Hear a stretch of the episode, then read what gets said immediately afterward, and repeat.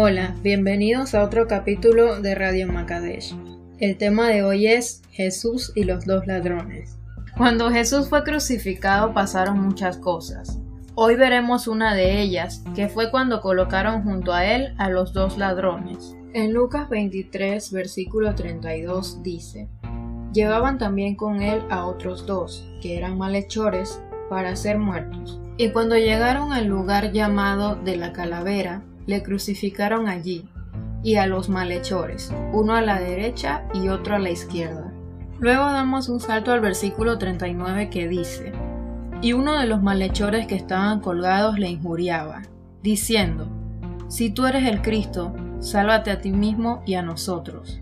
Respondiendo el otro le reprendió diciendo, ¿Ni aún temes tú a Dios estando en la misma condenación? Nosotros a la verdad justamente padecemos, porque recibimos lo que merecieron nuestros hechos, mas éste ningún mal hizo. Y dijo a Jesús, Acuérdate de mí cuando vengas en tu reino. Entonces Jesús le dijo, De cierto te digo que hoy estarás conmigo en el paraíso. Gracias Señor por tu palabra. Aquí suceden cosas importantes con estos dos ladrones en el último momento de sus vidas. En primer lugar está el temor de Dios, el arrepentimiento y la fe. En segundo lugar, que no está mal pedirle cosas a Dios, por ejemplo, la salvación, pero la manera en que pedimos cambia todo. Ahora debemos recordar algo. Nadie merece la salvación. Por eso decimos que la salvación es por gracia. La gracia es aquel favor inmerecido de Dios hacia la humanidad. Si empezamos a demandar o exigir a Dios alguna cosa, indica que no comprendemos el concepto de la gracia. El ladrón de la izquierda nunca dejó de blasfemar contra Jesús y exigirle que lo salvara. En cambio, el otro ladrón tenía una mentalidad distinta, como pudimos observar en el pasaje. El ladrón de la derecha tuvo una verdadera conversión al final de su vida, y definitivamente tenía conocimiento de la palabra. ¿Cómo lo sabemos? Él estaba arrepentido de sus pecados y reconoció a Jesús como el Mesías. Sabía que era un hombre justo y no merecía morir a diferencia de ellos. Y en esa última petición tuvo fe en Jesús. Él estaba seguro que Él salvaría su alma cuando viniera en su reino. Pero la manera en que hizo su petición fue distinta. No exigió la salvación como el ladrón de la izquierda, que además blasfemaba contra nuestro Señor, sino que le dijo, acuérdate de mí. O sea, fue algo así como si él dijera, Jesús, si tú quieres, quizás si tienes tiempo entre tus muchos deberes y te acuerdas de este ladrón, te lo agradecería. Yo esperaré pacientemente y estoy consciente de que merezco el castigo que estoy recibiendo.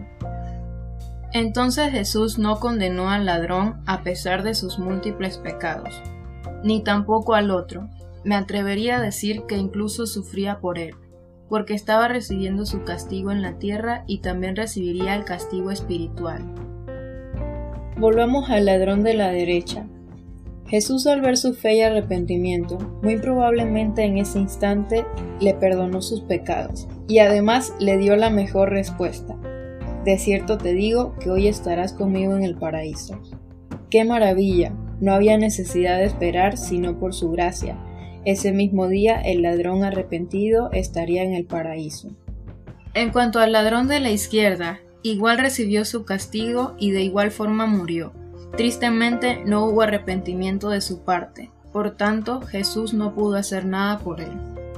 Por cierto, como dato curioso, de acuerdo con el Evangelio de Nicodemo, Evangelio apócrifo, el buen ladrón se llamaba Dimas y fue crucificado a la derecha de Jesús, y el mal ladrón llamado Gestas a la izquierda.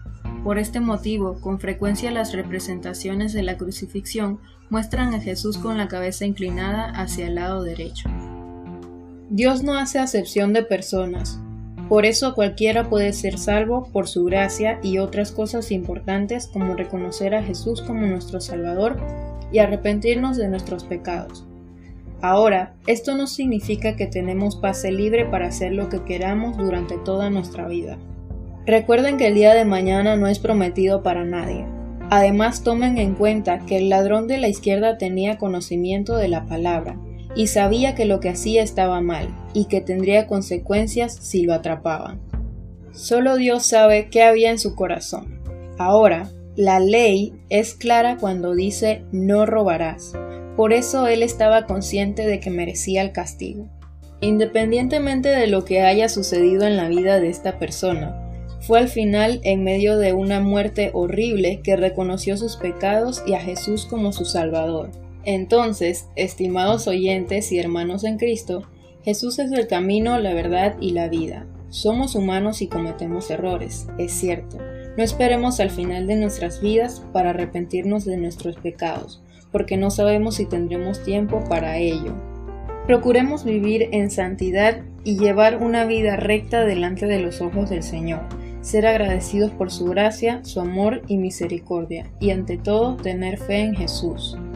Para finalizar, estemos conscientes y reflexionemos en que Dios nos da oportunidad hasta el último momento de nuestras vidas para arrepentirnos y ser salvos por su gracia, pero tampoco esperemos al final para hacerlo. Dios te bendiga.